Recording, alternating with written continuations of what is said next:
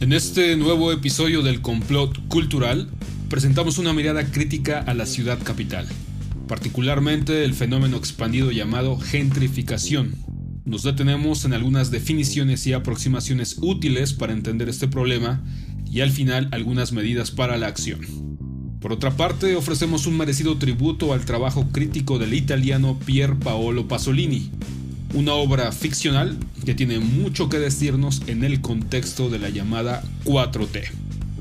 Inauguramos una nueva voz, Octavio Alvarado Alonso de Zacatecas Capital, y junto con Paola Vázquez Almanza de la Ciudad de México, son las voces protagonistas de este nuevo episodio del complot cultural, cultural, cultural, cultural. No sé cuándo fue la primera vez que su presencia me perturbó. Sin duda llevaba años en construcción, pero las largas temporadas en casa durante la pandemia me impidieron apreciar los toques finales que lo hicieron sobresalir. Estoy hablando de un rascacielos, desangelado como la mayoría y que me sigue a donde voy. Si bien la zona en la que vivo cuenta desde hace años con infames City Towers y condominios por todos lados, hasta ahora ningún rascacielos había interrumpido tanto mi panorama. Lo veo cuando estoy en la universidad, cuando voy a la librería, lo observo desde la azotea, lo distingo de reojo cuando camino al parque y es el paisaje de fondo cuando visito unos viveros. Me molesta poder verlo a kilómetros de distancia, en puntos tan diversos de la ciudad. A más de una persona le he sacado una sonrisa cuando hablo de mi perseguidor. Pero más allá de esa antipatía por un edificio que ni siquiera sé dónde se ubica, creo que mi relación con él puede servir como metáfora de la reacción que tenemos frente a los procesos de gentrificación.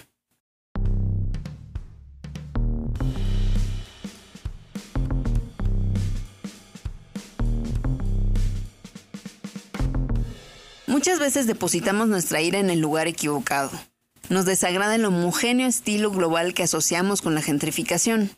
Nos disgustan las terrazas que invaden la banqueta e impiden el paso de peatones.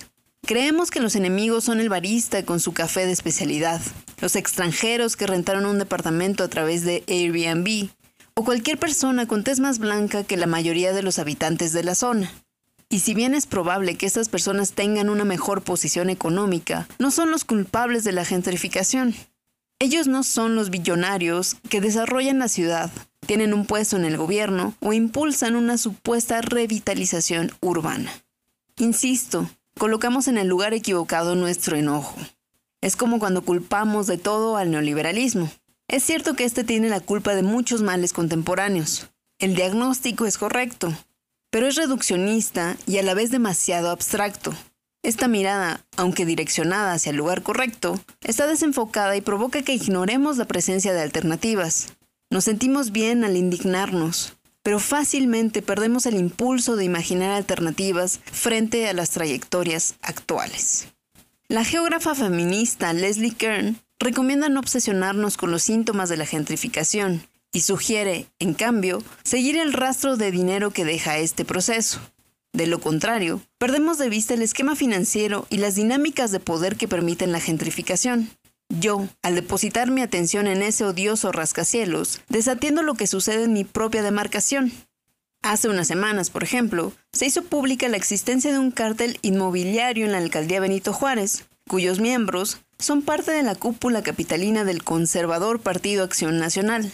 Este grupo durante más de 15 años ha recibido sobornos millonarios a cambio del otorgamiento de permisos de construcciones ilegales. Funcionarios, constructores, inmobiliarias y empresarios están involucrados en el escándalo. Terrenos cuyo uso solo permitía la construcción de tres niveles de edificación y nueve viviendas son hoy condominios de siete niveles con 24 viviendas.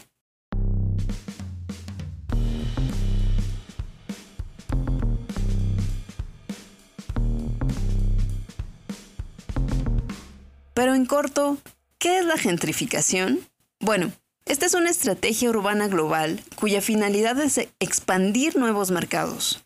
Y los jugadores son un Estado empequeñecido que incentiva el lucro de particulares, corporaciones, bancos, inversionistas privados, agencias de bienes raíces, constructoras, inversión extranjera, así como funcionarios públicos corruptos.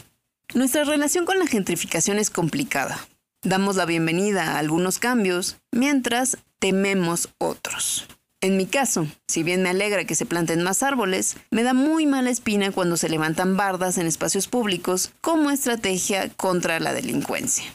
Para aclarar nuestro rol dentro de este complejo proceso urbano, Leslie Kern recomienda hablar de las maneras en las que nos afecta directamente. Ella sugiere al menos dos. En primer lugar, afecta a quienes son físicamente desplazados de la zona, ya sean reubicados a la fuerza o al no poder pagar rentas al alza. En segundo lugar, tiene un impacto en la calidad de vida y sentido de pertenencia de quienes permanecen. En este caso, los lugares pueden ser menos rentables o diversos culturalmente. Se pueden privatizar espacios públicos, se encarecen los servicios básicos, escasea el agua y aumentan los espacios vigilados. Kern habla de estas dos afectaciones pero reconoce que cada proceso de gentrificación tiene sus particularidades y que las consecuencias específicas dependen de cómo las personas están situadas en relación con sistemas de poder como género, sexualidad, raza, clase, edad, etc. También advierte sobre la facilidad de caer en la trampa de romantizar a los residentes originarios o demonizar a los recién llegados.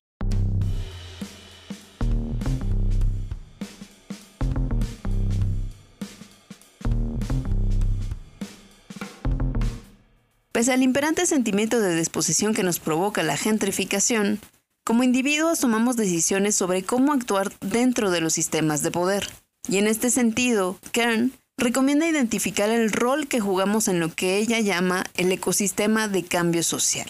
La finalidad de este ejercicio es observar los espacios profesionales, personales, educativos, geográficos, religiosos, sociales institucionales e informales en los que nos movemos. Estos son nuestras esferas de transformación comunitaria a un nivel muy básico, pero concreto. Podemos tomar decisiones responsables de consumo, defender espacios públicos, denunciar el alza de rentas u hostigamiento por parte de arrendadores, solicitar la creación de más comedores comunitarios y de refugios para gente sin hogar, Incluso, tomarnos cinco minutos para conocer a nuestros vecinos puede ayudarnos a comprender que los problemas que consideramos individuales son también comunitarios. Y, con un poco de voluntad, podemos crear relaciones de cuidado, fondos comunitarios y cooperativas.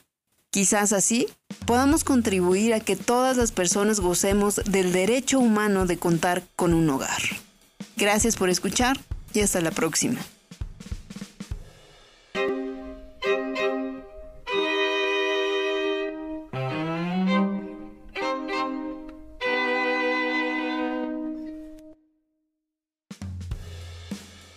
Reciban todas y todos un cordial saludo de su amigo Octavio Alvarado Alonso desde la provincia diamantina, Zacatecas capital.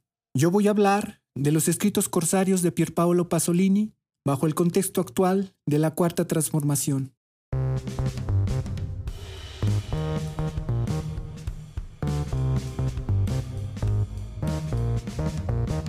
Voy a hacer como si el señor Paco Ignacio Taibo II me estuviese oyendo como si fuera acompañando cada una de mis frases. Maestro Paco, le comento que hay un escritor, un tal Pasolini, tocando a la puerta de la editorial que usted dignamente preside, tocando a la puerta del Fondo de Cultura Económica. Sí, la atmósfera que se respira, la libertad que estamos conquistando, aún en el contexto crítico de post-pandemia, me motiva a sugerir la publicación de los escritos corsarios del poeta, escritor y cineasta italiano Pierpaolo Pasolini, bajo el tiempo estelar al que continuamente alude nuestro presidente, el ciudadano Andrés Manuel López Obrador. Mire, no soy un experto en el autor, sin embargo, hace algunos años que estuve estudiando la lengua italiana. Como práctica extraacadémica, fui traduciendo el libro, interesante, de contenido mínimamente polémico. Fuertes y ásperos los escritos corsarios, aún en estos días, a más de 45 años de haber sido publicados. Tal vez usted, en su calidad de escritor profesional, conozca al autor. Posiblemente no sea de su agrado, el personaje, pero esto no resta mérito a la osadía de su actuación. Lo comento sin morbo, no hay nada oculto en Pasolini, solo para que la gente que esté escuchando esto lo tenga en contexto. es lo suficientemente conocido en México, sobre todo en el ámbito literario, principalmente por sus novelas Muchachos de la Vida, del año 1955, y Una vida violenta, de 1959.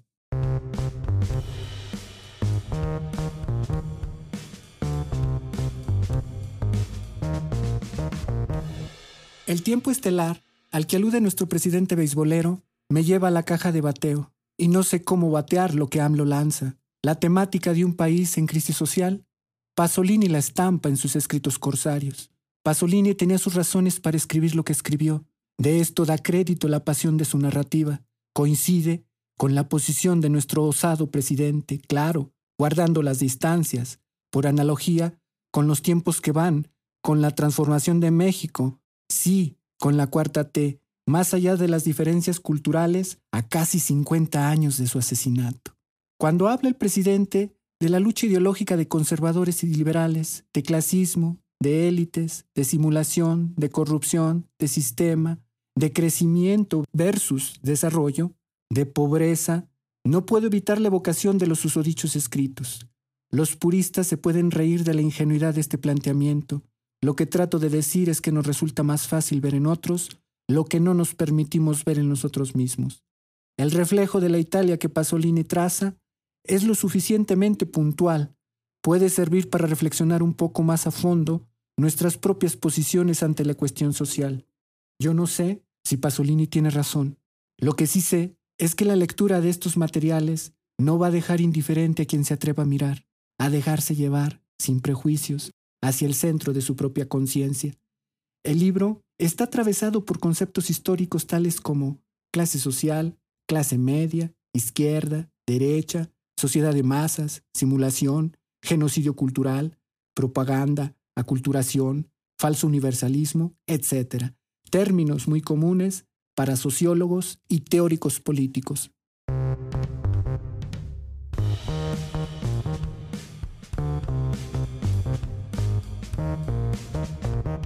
Veamos a manera de ejemplo una parte de la introducción de Alfonso Berardinelli. El centro había anulado todas las periferias.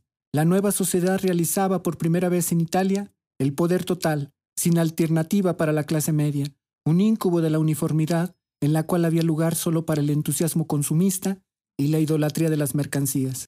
Así se cumplía un genocidio cultural definitivo, sin necesidad de golpe de Estado, dictaduras militares, controles policíacos o propaganda ideológica. El nuevo poder sin rostro se apoderaba prácticamente del comportamiento y de la vida cotidiana de todos.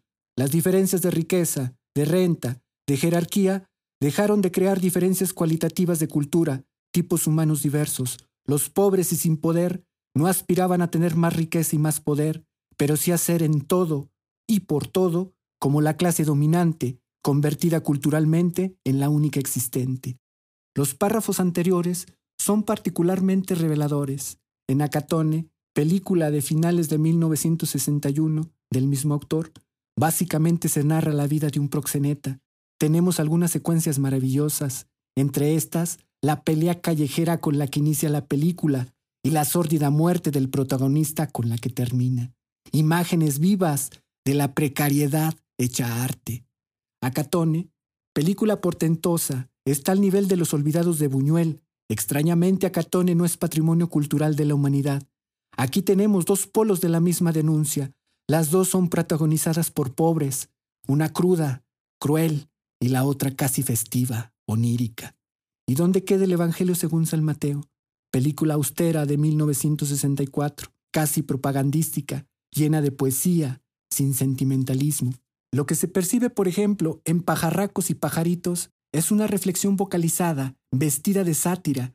Aquí el protagonista es un cuervo, un cuervo que camina acompañando a Nineto y Totó, los cuales al final del camino se lo comen a ese cuervo le pasó lo mismo que a Sócrates, película de 1966. Me desvío un poco, deliberadamente, solo para afirmar la actualidad y calidad crítica del pensamiento y obra de Pierpaolo. Volviendo a nuestro centro, a primera vista los escritos corsarios son escandalosos y contradictorios. Pasolini contra el aborto, Pasolini contra la falsa tolerancia, Pasolini la contracultura. Sería interesante saber qué piensan las feministas. honestidad intelectual, esquematismo, dogmatismo, exageración. No olvidemos que es el trabajo de un escritor. Sí, su narrativa está dramatizada, no por eso es menos real. Hay que tomar un poco de distancia, las cosas están mezcladas. Finalmente, para redondear la recomendación y aterrizar en la materialidad, el cuerpo de los escritos corsarios está constituido por una serie de artículos periodísticos que estuvieron apareciendo de forma dispersa de 1973 a 1975 en los principales diarios de Roma, como el Corriere della Sera, Paese Sera y otros. Una vez dicho todo lo anterior, en definitiva, es un libro rico y variado, muy atractivo. Sé que el tiempo apremia a su memoria. Hemos llegado así al término de este episodio. Búscanos en nuestras habituales redes en Instagram y Facebook, siguiendo a El Complot Cultural. No olvides suscribirte en cualquiera de las plataformas donde escuchas tus podcasts. Y nos escuchamos pronto, muy pronto, en un siguiente complot.